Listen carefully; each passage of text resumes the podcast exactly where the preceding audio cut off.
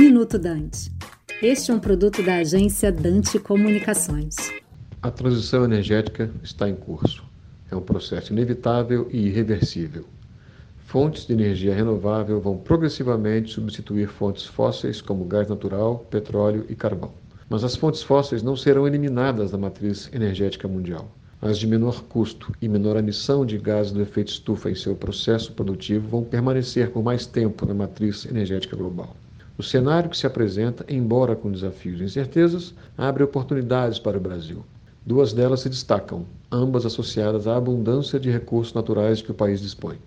O Brasil já tem matriz energética com alta proporção de fontes renováveis e com potencial de aumentar essa fração. O petróleo produzido no Brasil é de baixo custo e de baixas emissões de gases do efeito estufa em seu processo de extração. Isso implica que a indústria brasileira de petróleo tem a oportunidade de crescer.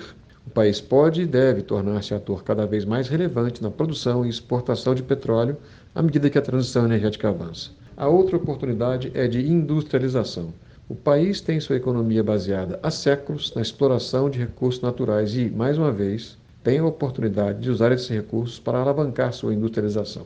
O Brasil tem ou pode rapidamente desenvolver as capacidades tecnológicas necessárias para conceber, desenhar, fazer engenharia, fabricar, utilizar e, sobretudo, exportar os bens e serviços necessários para exploração e beneficiamento de recursos naturais e para realizar uma transição energética segura, estável e sustentável.